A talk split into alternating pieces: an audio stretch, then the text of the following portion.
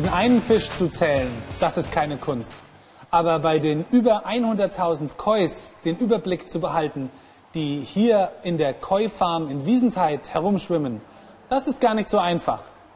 Du erfährst heute alles über Zahlen und Maße. So, Camilla, Yeah. what can we see here? Well, here you can see fish, fish, and even more fish. But these are not your average fish. These fish are very special and very precious. And you're going to learn all about these fish today. You're going to get the chance to count some of the fish, to measure some of the fish, and even feed some fish. So, are we ready to go? Sure, Yeah, let's go. Super.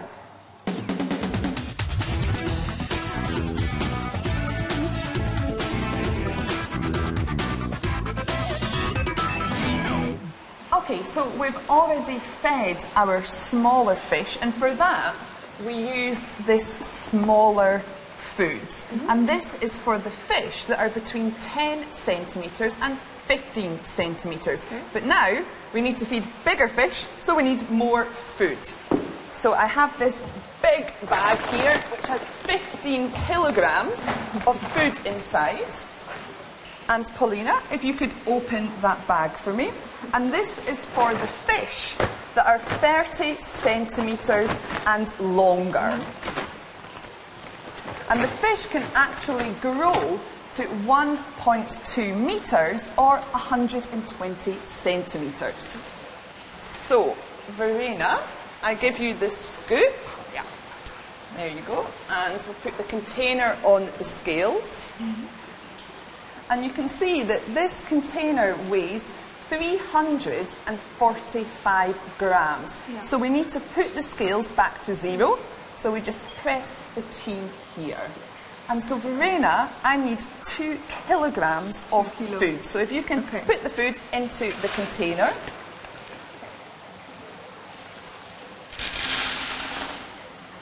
Good. So you can see we only have 175 grams, Yeah. so we need a lot more Yeah. food. So you can take a bigger scoop this time. Super. Okay, how much do we have now, Verena? 635 grams. Super.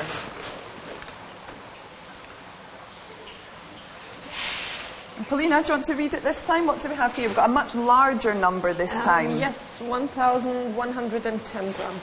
Good. Or one kilo and 110 grams.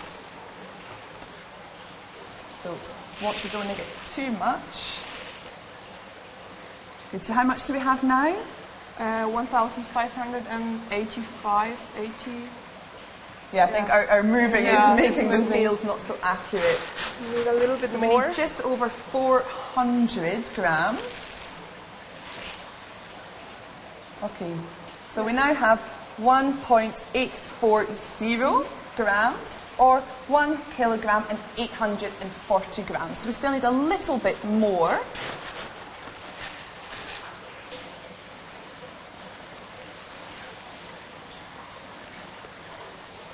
Still need 70 more grams. And we need 45 more grams.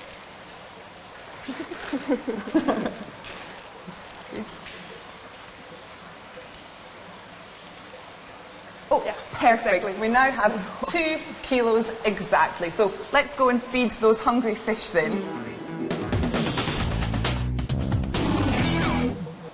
So viele Fische haben natürlich auch einen großen Hunger. Und deswegen ist Camilla jetzt schon unterwegs, um mit Verena und Paulina unsere Fische zu füttern. Du solltest wieder ganz genau aufpassen, denn es gibt zwei Fragen zu klären. Erstens, wie alt kann ein solcher Koi im besten Fall werden? Und zweitens, wenn wir die Temperatur im Becken verändern, verändern sich auch die Fische. Was passiert da?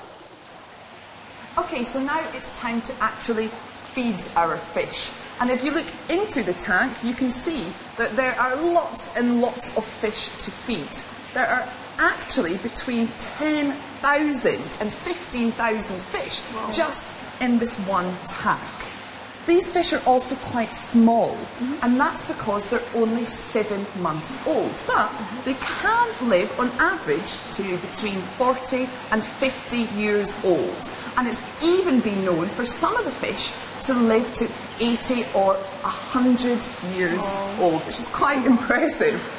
The temperature of our water in this tank is about 20 degrees, mm-hmm. but the fish actually grow depending on the temperature of the water.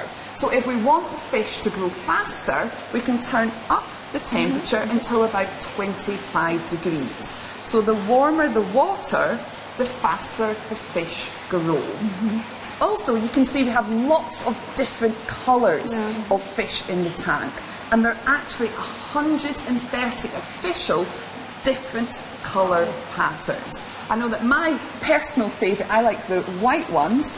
What about you, Verena? What's your favourite colour? I like the orange ones. the orange ones, and Paulina? The blue ones. The blue ones. Okay, so they're waiting for us to feed them. So, Paulina, do you want to give the fish, the fish some food? Yes.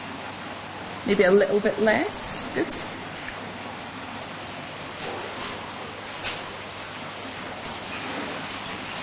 Oh, hungry fish. Maybe give them some more.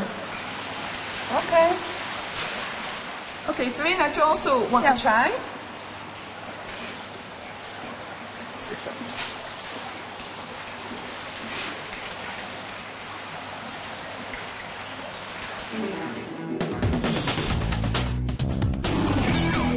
Ja, wenn du genau zugehört hast, war es ja gar nicht schwer, die zwei Fragen zu beantworten.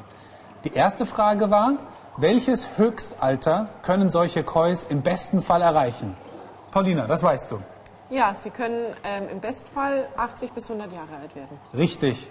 Camilla hat gesagt, some of the fish live up to 80 or 100 years old. Die zweite Frage war, wenn wir an der Temperatur im Becken etwas verändern, verändert sich auch etwas an den Fischen. Verena, hast du das mitbekommen? Ja, umso höher eben die Temperatur auch ist, umso schneller wachsen die Fische eben auch. Richtig.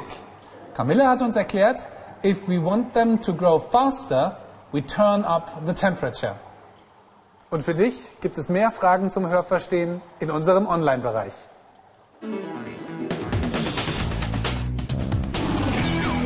Okay, so now we are going to actually measure some of the fish. And to do that, I need my net because I'm going to catch some fish and we'll put them here and then we'll measure them. To make the fish come up, we've got some food to attract them with. So, Verena, if you could throw some food into the tank for me, please. And then we need to wait until as many fish come to the surface as possible, and then I will catch some of them. So it sometimes takes a minute or so for the fish to see the food and then to come up.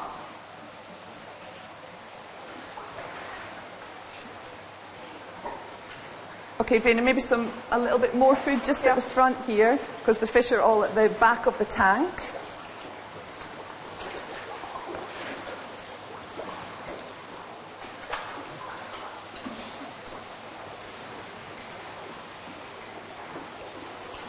Okay, and then as quickly as we can, up. We've got our first fish. If we just turn the net this way. Yeah, and if you can help me to get our first fish out, nice and gently into the water. Okay, so we only have one fish so far, but if we can measure this one. So we need, we use this to measure it. So Paulina, if you can take the fish out. Yep, and Paulina covers the fish's eye and then it relaxes a little bit. And then, how long is our fish? 28 centimeters. 28 centimetres, Yes. super. Then we can put the fish back in, and in a minute we shall maybe feed some more and hopefully measure some more fish. Okay, so here comes our second fish. okay, so put it in with our other one. And it's, let's also measure the orange one. So you need your measurer. And we'll see if it's bigger or smaller than our last fish, which I think was 28 centimetres. Oh, it's a fast one, isn't it? Maybe baby doesn't want to be measured. Oh, good. Oh. yeah, keep trying. Yeah, super, good. Oh, wow. It's a slippy one. Remember, if you put your hand over its eye, it makes it a little calmer. Um, oh, super. 27. 27, Yep. so that one's a little bit smaller than our other fish. Super. Shall we try for some more?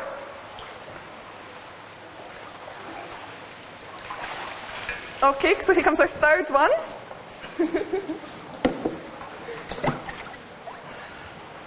okay, so let's measure this one. This one looks like it might be a little bit bigger than the last one. Let's see if Paulina can catch it. Super. And maybe put it a bit lower so she doesn't need to lift the, Yeah. the, the fish so Okay. high. Okay. Good. Super. You got a hold of it? Perfect. 28. 28. Also. Oh, naja. Or 30. Oh, it's, it's got quite a It's long 30. tail. Okay, it's 30, 30. so that's actually our biggest Okay. fish so far. Should we go for another one? Okay, so fish number four coming up. Oh, oh, in it goes. Okay. Ah, so it's another different colour pattern this time. Looks nice. Yeah, it's pretty colour. Actually looks a little bit smaller as well than all the others. Ah, but it's got a long tail. 29. Yeah, 29 29. centimetres. Super.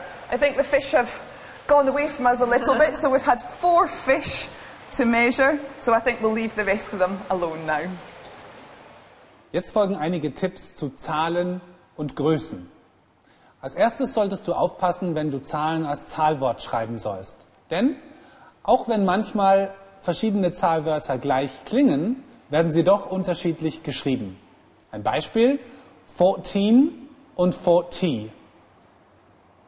Achte darauf, wenn du größere Zahlen sagen sollst, dass nach der 100 immer ein and folgt. Also zum Beispiel 155. Enthält die große Zahl gar keine hunderter Stelle, setzt du das and einfach bei der nächsten Stelle an. Also zum Beispiel 2058. Gut aufpassen musst du beim Einsatz von Kommas und Punkten im Englischen. Denn im Englischen werden Kommas und Punkte genau andersherum verwendet als im Deutschen. Bei Preisen und bei Dezimalzahlen schreiben wir im Deutschen ein Komma. Im Englischen wird hier ein Punkt gesetzt. Bei besonders langen Zahlen schreiben wir im Deutschen Punkte, zum Beispiel bei einer Million. Hier wird im Englischen ein Komma gesetzt. Außerdem solltest du aufpassen, wenn du die Ziffern schreibst. Denn im Englischen wird die 1 und auch die 7 anders geschrieben als bei uns.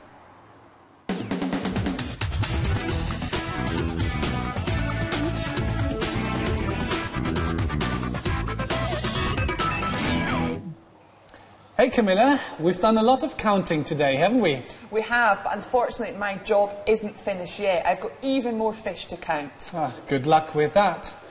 And we'll count on you to do some more exercises online.